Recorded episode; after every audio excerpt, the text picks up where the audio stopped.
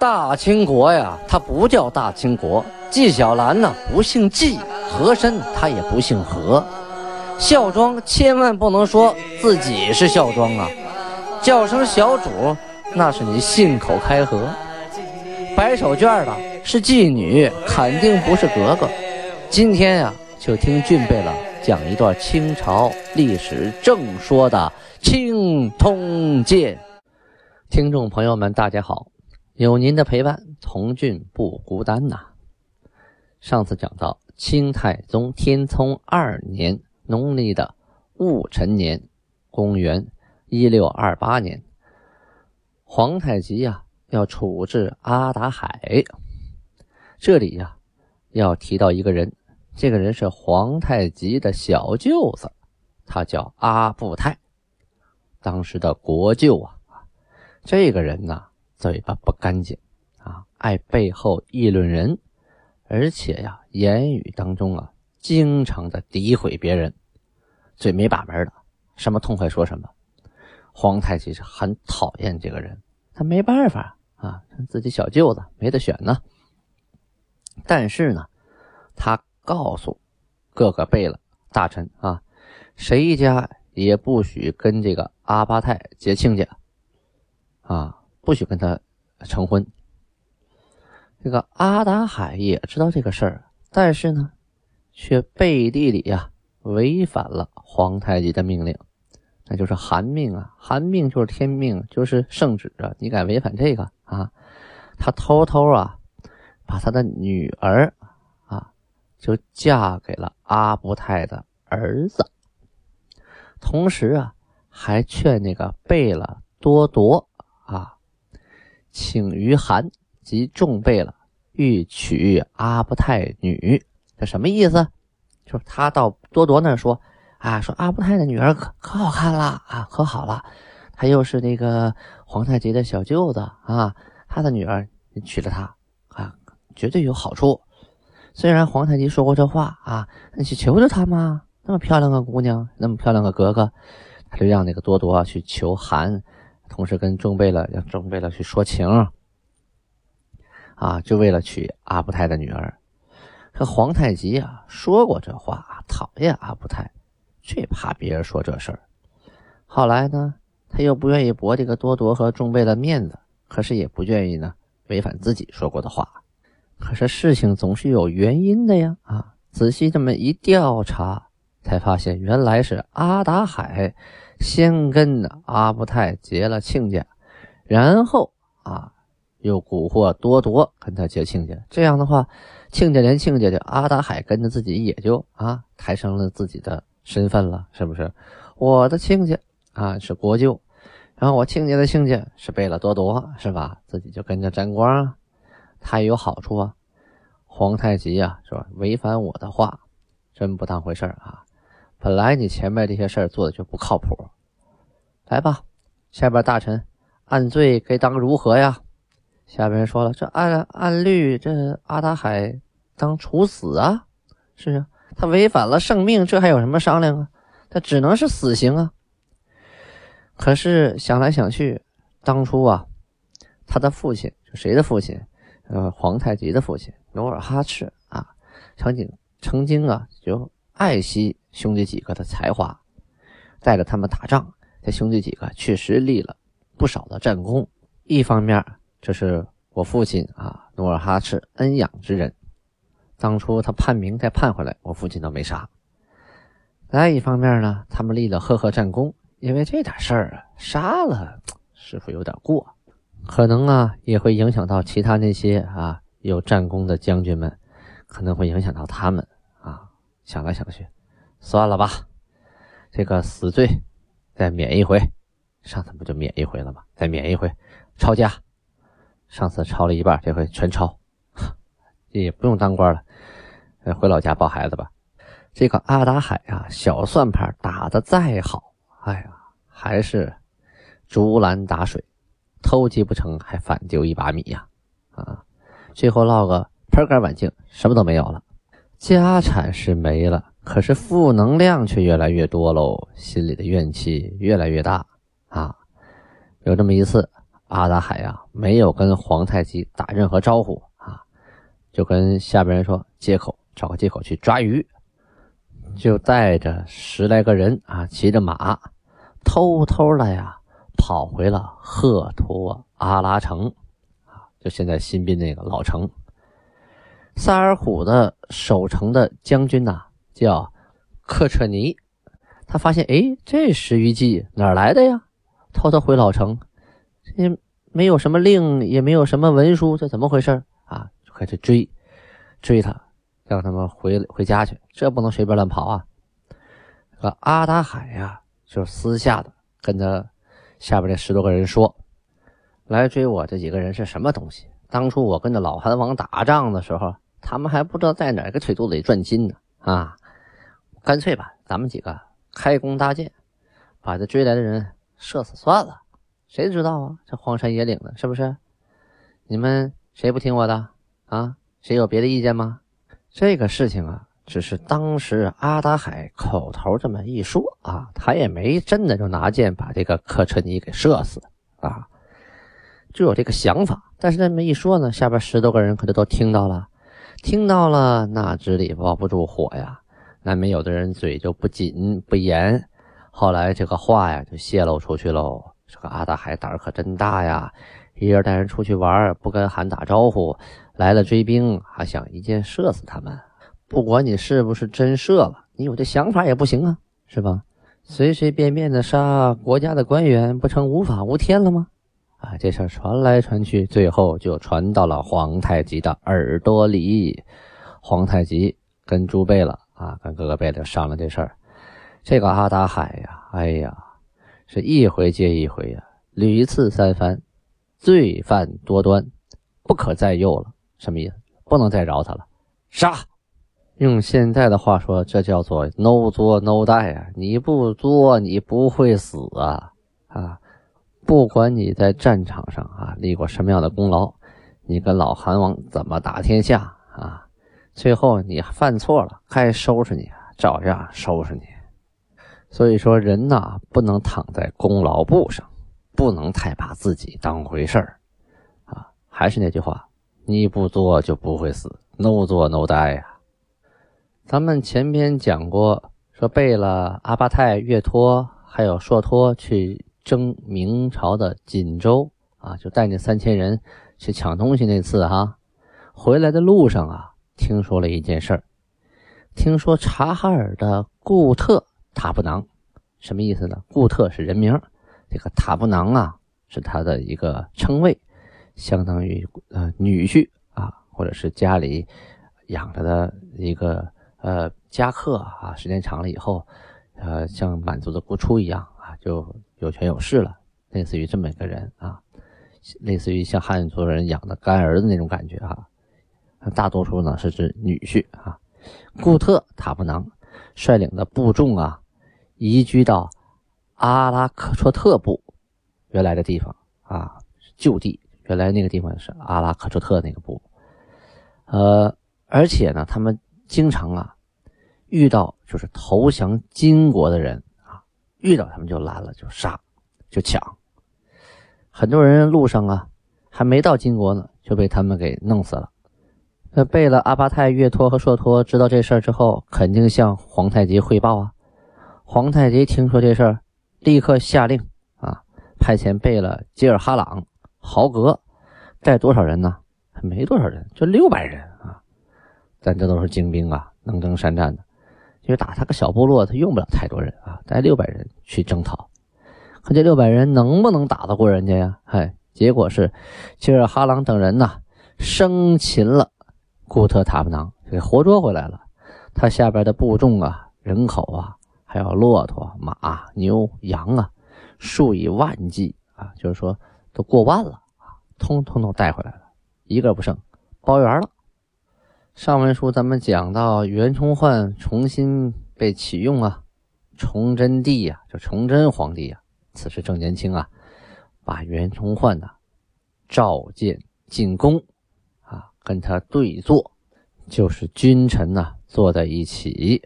崇祯皇帝啊，很客气的向袁崇焕咨询治国的方略啊，就是很低调的向您讨教这国家该怎么治理呀，尤其是关东地区，你最熟悉，我们该怎么办呢？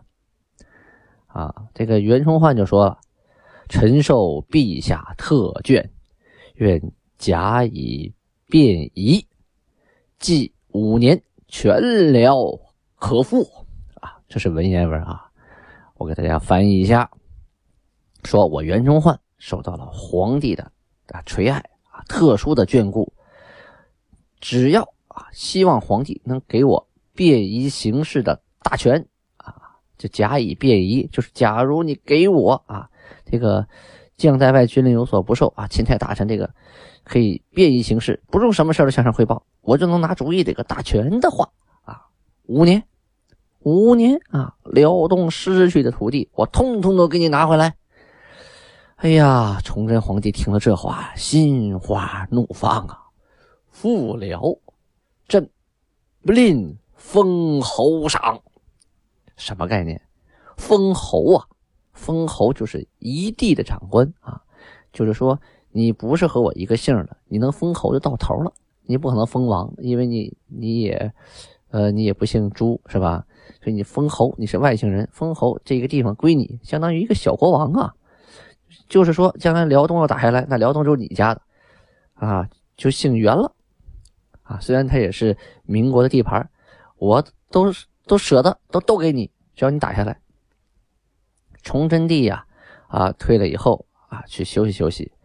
几时中，这个官名叫几时中啊，许玉清，这个许大人呢，就问袁崇焕了：“你说五年，可是上嘴唇一碰下嘴唇的事儿啊，可如何如何如之何呢？就说具体你这五年打算怎么办呢？”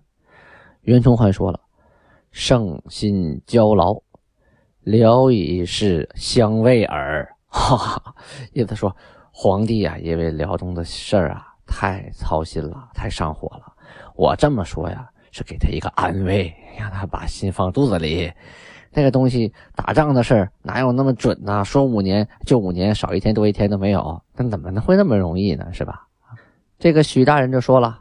上英明，俺可慢对，一日按期则效，奈何？是说呀，皇上可是英明的圣主啊，你可能你怎么可以随便那个倒着玩的这么说呢？到了时候按日子啊，一查到了五年了，你说你拿不下辽东，你怎么办呢？袁崇焕呢，你想这也是个事儿哈，于是啊，就上奏皇帝说：东市本不义君。陛下即委臣，臣安敢此难？但五年内，户部转军饷，工部给器械，啊，吏部用人，兵部调兵选将，需中外事事相应，方能有机。哎，他给自己找了这么一个圆转的一个余地说什么呢？说皇上，说辽东这一片的事情啊。不是那么容易搞定的啊！但是，陛下啊委任了我，我是不会推辞的。但是在五年之内，我要想把这事儿办成的话，这个户部军饷的问题啊，工部器械盔甲等等的问题，还有吏部我要什么人用人的问题，还有兵部给我调兵遣将的问题，都必须得事事都得随着我。得给我良好的后勤补给和大力的支持才行，否则那那就不是我不努力了。这等于啊，给自己那个五年之期啊做了一个啊补充说明，是吧？不是说我说五年就五年的，那这五年你大家不配合我，我五十年我也搞不定啊。那不怨我呀，是吧？我是想五年拿回来的。那这些人啊，怎么配合我？不在皇上您一声令下吗？啊，崇祯帝呀，就把这几个部门。大臣都召集起来了，听到了吗？啊，我要辽东收复，我要袁崇焕五年收回辽东，你们谁不配合呀？他谁敢说不配合呀？都遵旨，遵旨，我一定配合啊！到时候五年到头了，辽东没收回来，袁崇焕说了，那个吏部啊没配合我，要的人没给我，兵部给我派的老弱病残啊，那个户部别给我发军饷，工部给我那个刀枪剑戟都是残次品，那责任不都落我们身上了吗？啊，袁崇焕没事了，这个我们不能背这黑锅。皇帝就说了：“袁崇焕呢？你看看各个部门都表态了，啊，这回你收复辽东没有问题了吧？” 哎，袁崇焕呢，又向上边奏了一本，这回说什么呀？啊，说以臣之力治全辽有余，调众口不足。哎，啥意思啊？说我袁崇焕的能耐哈，收复整个辽东，嗨，这用不完。啊但是呢，众口难平啊！我想封住大家的嘴，我可做不到啊！啊，我不能管人家鼻子底下那两片嘴说什么呀，这个我可管不了。一出国门，便成万里；既能渡宫，夫岂无人？袁崇焕的这句话呀，意思是说我离开京城，一走就是几万里呀！啊，这离那么老远，有的人就会嫉妒我呀！啊，嫉妒我立功啊，嫉妒我的能耐。这些人离我这么远，背后说我坏话，我也听不着啊！就您能听着啊？我能管得了这些人吗？好，既。不以权力掣臣肘，亦能以意见乱臣谋啊！最后这句话是关键，就是说这帮人呐，不干正事天天的就嫉贤妒能，背后说我的坏话。他们就算是啊，不能用他们的权力掣臣肘，就是说影响我做事啊，他们也可以通过他们的意见来打乱我的思路，影响我对收复辽东时所制定的方针政策。说白了就是这些人呢，在后边议论，对我来说是干扰啊啊！那我要受了干扰，那这五年是不是我就啊收不回辽东了呀？崇祯皇帝一听，也不是没有道理啊，好解决啊！我不能把别人嘴缝起来，但是我可以送你样东西来，接着什么玩意儿？尚方宝剑啊！想砍谁你就砍谁吧，看谁还敢说你坏话。听过青铜剑的人啊，都知道，原来守辽东的呀，有熊廷弼、孙承宗等等等等啊，都是被人家排挤，最后不得志啊。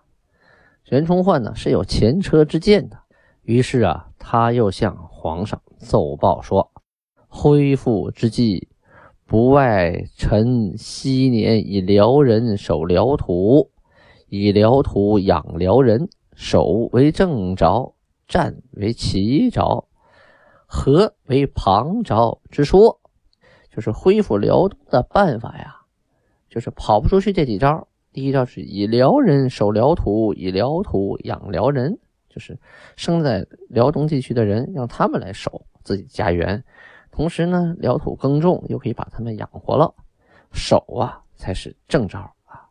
至于出去打呢，这是因时。而易啊，是奇招不能不能以战为主，以守为主。这个和呢是个旁招啊，是个推拖拉的政策，偶尔可以用之，但不是为了长久之计。法在剑不在句，在实不在虚。这句话道出了真谛了。所谓的法呀，是指的啊处理事情的方法，是说在处理辽东这件事情。所使用的方法上啊，在于慢慢来，不能一蹴而就。在实不在虚的意思是说，要认认真真的啊，踏踏实实的去干。说那些虚头巴脑的大话是没有用的。后边啊，他又说啊，此臣与诸边臣所能为。这句话说，上面那说的话呀啊，才是我们这些边疆的将士能做到的。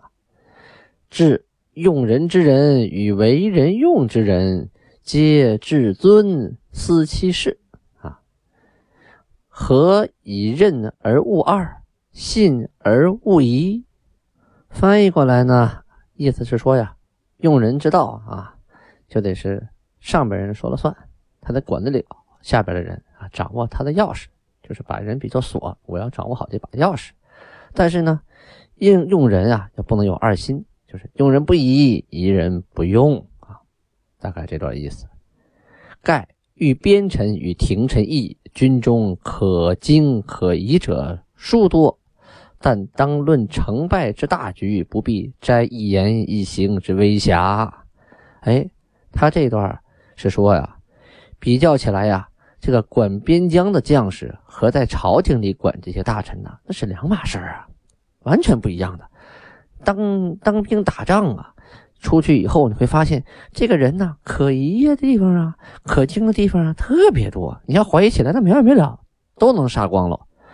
所以啊，应该拿什么作为论点呢？就是成败和大局作为论点。不管他平常说的什么啊，喝酒闹事怎么着怎么着的，大不敬了，说什么话，但是打仗能赢啊，这个才是关键。不必拘泥于一言一行之微瑕，就是他小毛病啊，不要去看他。谁都有小毛病，谁也不是完人。尤其打仗的时候，这些粗鲁之辈，加上每天这个脾气呀，打仗的心态受影响啊，说点不该说的话，做点小错事很正常。世任既重，为怨实多。诸有利于封疆者，皆不利于此身者也。这意思说呀，这个人啊，一旦是给了他重任。那他肯定有很多抱怨的话，是吧？只要有利于国家啊、边疆有好处的事儿，是吧？对他自己本人来说，肯定都不是好事儿啊。他要是守边关，那他抛弃妻子的，一人在外，他能舒服吗？那肯定他不爽。况图敌之急，敌亦从而见之，是以为边臣甚难呐。而且是况且呀，我们急的打败对方。对方呢，哎，也一直啊在使用着离间计，哎，来离间我们。所以呀，这个当边臣就是守边关的将领啊，实在是特别的、特别特的难呐啊，比在京城当官要难多了。陛下爱臣之臣，臣何必过一句？但终有所为，不敢不告。哎，最后这句话又转回来了，说皇上你爱我们，你也知道我们，我们何必有这么过多的疑惧呢？但是这个事情当中确实有这么些危机啊，这些呃坑节，这些插头，我我不敢不告诉您啊啊！崇祯皇帝听了以后，微微一笑，心里全明白了。好，圣旨上说了点好听的啊，给对方吃个定心丸，大胆去做吧。好，由于时间的关系呢，今天就讲到此处，咱们明天再见。